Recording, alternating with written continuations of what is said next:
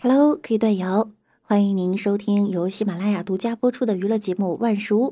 那我依然是你们的肤白貌美、声音甜、帝都白美就差富的无梦女神小六六。马上就要春节了，你放假了吗？有没有回家呀？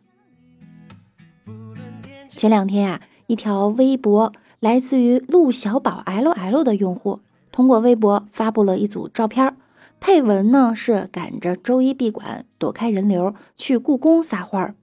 目前呀，该微博已经删除了，引起了网友的热议。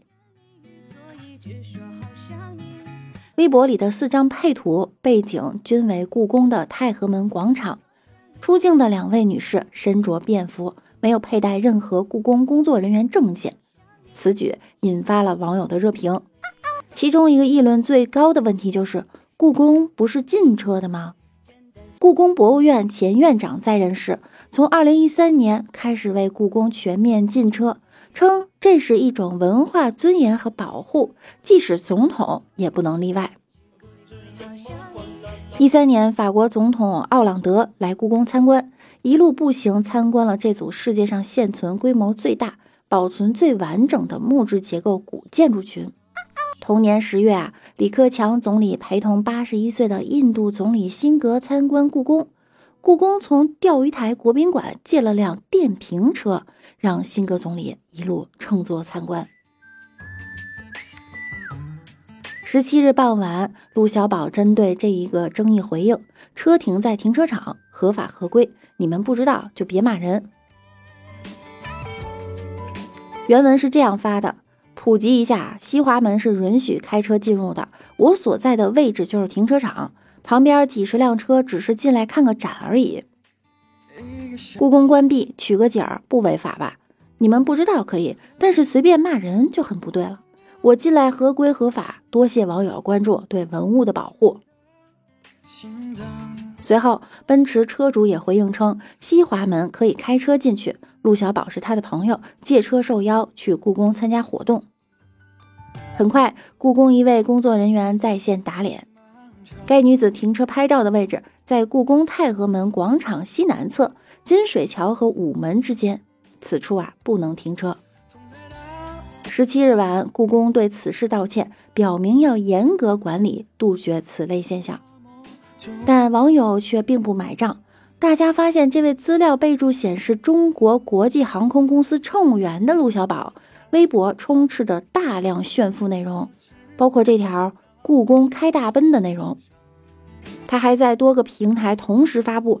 国航人员称啊，陆小宝早年曾在国航担任乘务员，但几年前就从国航离职了。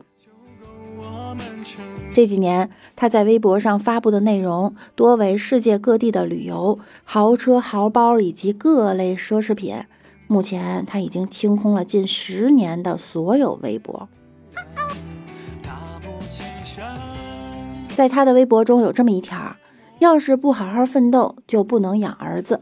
因为如果有一天儿子说：“妈妈，我把同学打了，他家长要五万医药费”，我就可以说什么要五万，给你二十万。再打三次，为了成为这么棒的妈妈，我要好好奋斗了，加油！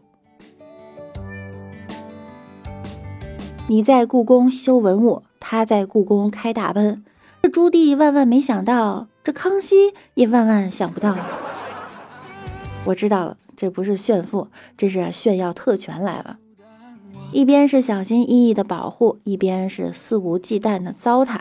我想，大家的愤怒不只是对这种炫耀行为本身的不满，更多的是想知道违规放行者应该承担什么责任。故宫内被大奔碾压后的地砖有无受损，以及该怎样完善制度，严惩破坏规矩的人。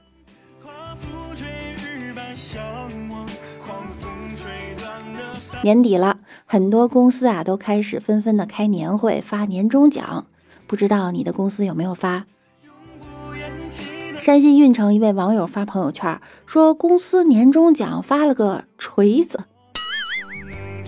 据悉啊，该公司企划部门年底向员工发放年终奖，除了奖金之外，还每人发了一个锤子。领导解释说，发锤子的目的呢，是为了激励员工在新的一年里像锤子一样不怕困难，迎难而上。你们过年发了个啥？发了个锤子。算了，别计较啊，今年都不景气。不是，真的发了个锤子。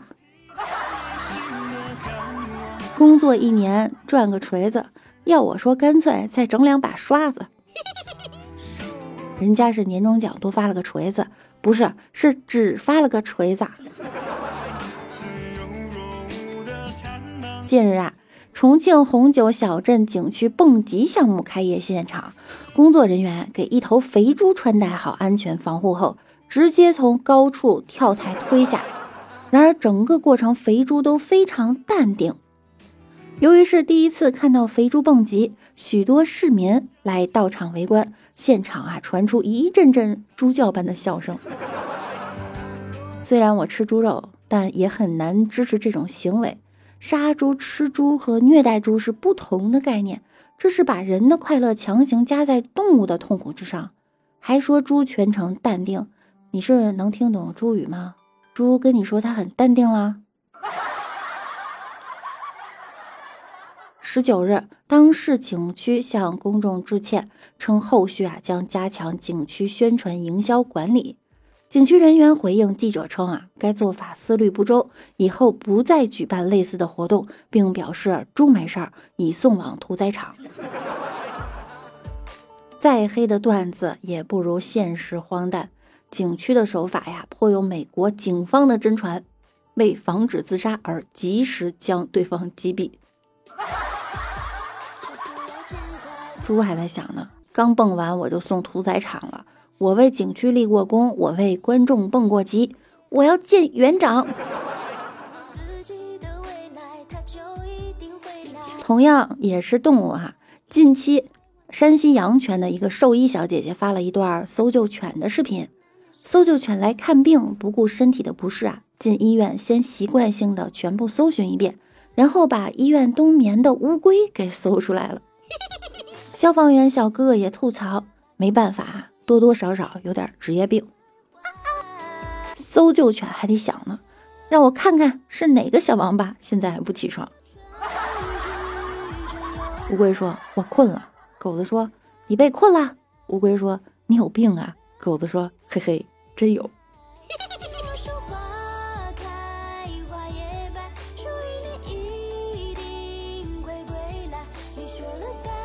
高先生在绍兴一家公司做销售员。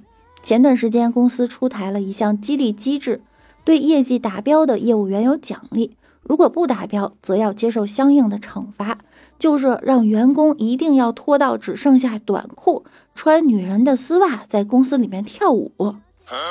高先生觉得有些侮辱人格，就没有跳。当晚就收到了自己被辞退的信息。最喜欢看这种沙雕公司把劳动法按在地上摩擦的新闻了。违法解除劳动合同，仲裁申请两倍赔偿。这位老板不仅侮辱了男性员工，他也侮辱了女性员工啊！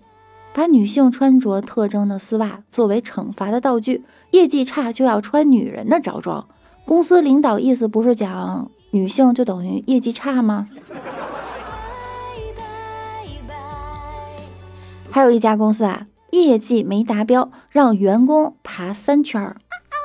网曝一公司年会，年终承诺业绩没达标的高层呢要爬三圈儿。画面中啊，多人围着舞台跪地爬行，边爬边喊：“我承诺，我担当。”经求证呢，事发吉林长春一餐饮公司，工作人员称啊，是员工自愿爬的，公司没强制，员工的事儿公司管不了。这就是段子的真实映射了。老板不能侮辱一个刚毕业的年轻人，因为他绝对不会忍受你的侮辱。无家无业无压力又年轻，跳槽就是了。人生有无数种可能，但是老板可以侮辱一个中年人，因为他上有老下有小，房贷车贷会让他低头。小孩子才做选择，大人都做牛做马。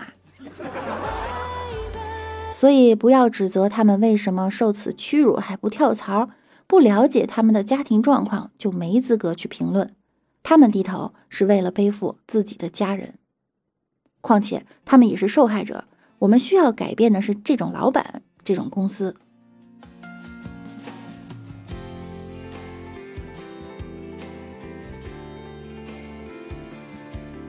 我们来看一下上期节目中小可爱们的留言哈。呵呵，有毒说改名字了哈。我常到一家拉面馆吃面，老板有个七岁的小女儿，长得非常可爱。我常常给她带棒棒糖等好吃的，还逗她：“你是我的女朋友。”她总是害羞的跑开。刚才去吃饭，那小女孩看到我后，竟然拍着桌子大喊：“老爸，老爸，我男朋友来了，来碗面，大碗的。”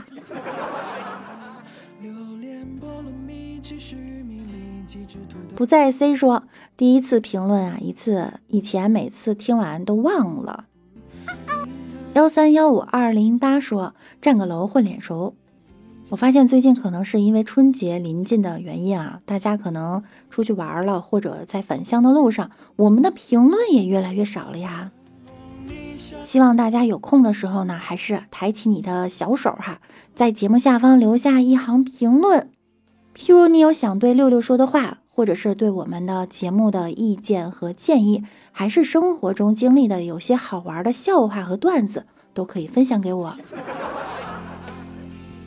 好啦，本期节目到这儿就要和大家说再见了，那我们明天见喽，拜拜啦。